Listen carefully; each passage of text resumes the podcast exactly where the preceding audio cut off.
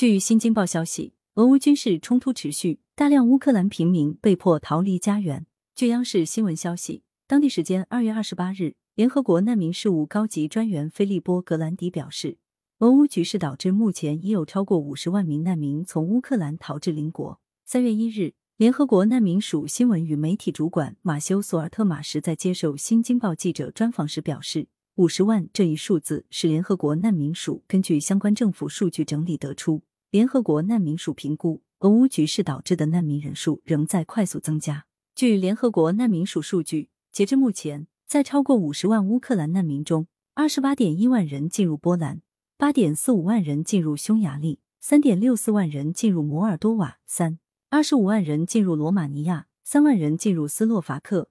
另外一些人分散在多个国家。乌克兰冬季严寒，缺乏热的食物，且难民需要在边境漫长等待，这些因素导致难民的旅途非常艰辛。索尔特马什表示。被迫流离失所的情况是复杂和痛苦的，难以言表。据新华社消息，中国常驻联合国代表张军二月二十八日表示，中方欢迎联合国秘书长表示，联合国将为协调人道主义援助发挥积极作用。中方认为，联合国和国际社会提供人道援助应遵守第四十六届联大第一百八十二号决议确立的人道、中立、公正原则，防止政治化。新京报，迄今为止。有多少乌克兰人逃离了家园？索尔特马什在最初的几天，我们估计乌克兰境内有超过十万人流离失所，但实际数字会更高。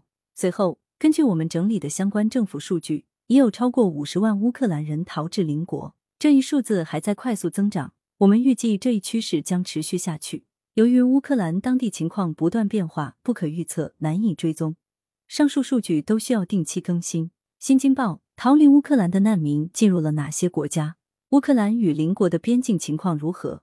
索尔特马什逃离乌克兰的难民主要流入摩尔多瓦、波兰、匈牙利、斯洛伐克、罗马尼亚等国。随着大量难民逃离乌克兰，摩尔多瓦乌克兰边境、波兰乌克兰边境都排起了长队。到达边境的难民人数每小时都在变化。在目前的情况下，穿越乌克兰到达边境是一件非常艰辛的事情。联合国难民署的工作人员从乌克兰边境发回了报告。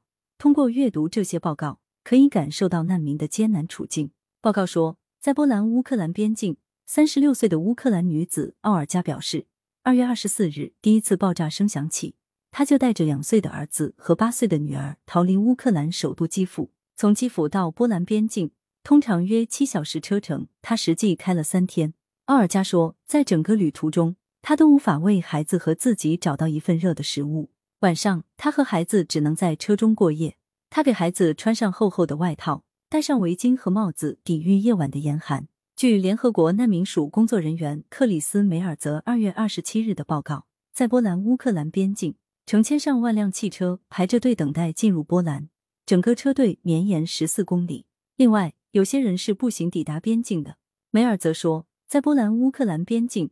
他看到一位男子和妻子、孩子们道别，然后折返回乌克兰。从乌克兰进入波兰的难民大多是妇女和儿童，有些孩子在哭泣，有些孩子在追逐打闹，他们还太小，不明白正在发生的事。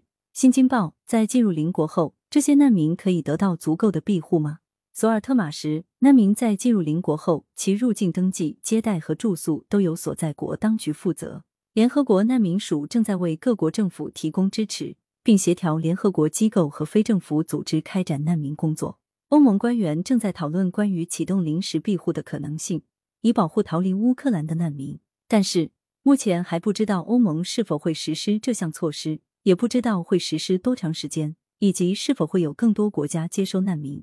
这将由欧盟国家共同决定。新京报：逃离家园的人们需要哪些帮助？索尔特马什：鉴于乌克兰冬季的严寒。目前逃离乌克兰的难民和国内流离失所者需要基本生活必需品，首先是住所、食物、水，然后是保暖、做饭和保持健康的必需品。在某些情况下，可能需要通关文书、家庭成员团聚方面的咨询和帮助。新京报：妇女和儿童是否在这场危机中受到更大的影响？索尔特马什在流离失所的危机中，妇女和儿童往往受到更大的影响。联合国难民署支持相关各国当局保护儿童，特别是要重视没有成年人陪伴与监护人失散或其他处境危险的儿童。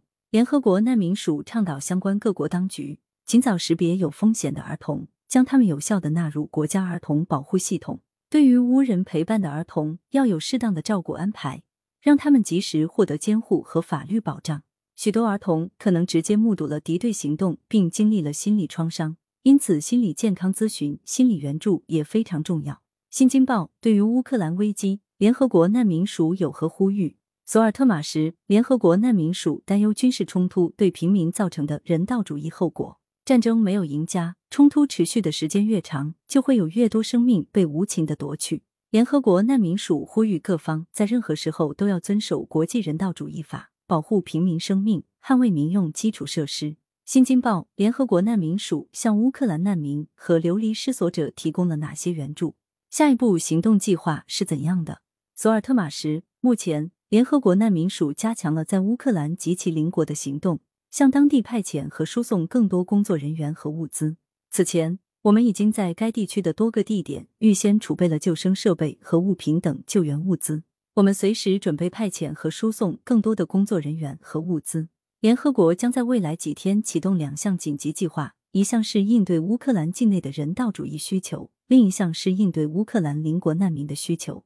此外，联合国难民署正在与合作伙伴制定一项区域难民应对计划，该计划旨在支持各难民接收国政府应对难民的需求。在乌克兰，联合国难民署正与合作伙伴一起评估局势，并准备在任何必要的地方提供人道主义援助。目前，乌克兰当地的安全形势和人道主义援助准入是我们面临的主要挑战。感谢收听羊城晚报广东头条。